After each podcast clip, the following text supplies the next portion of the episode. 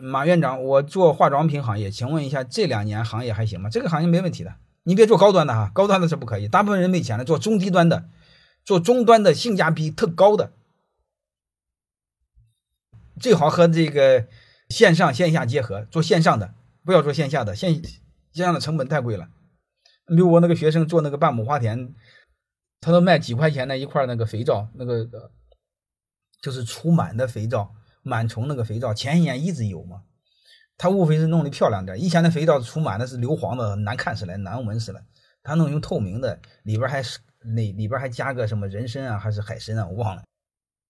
反正是一看起来很贵重的样子，他就卖卖多少钱我也不知道，一一年卖好几亿块。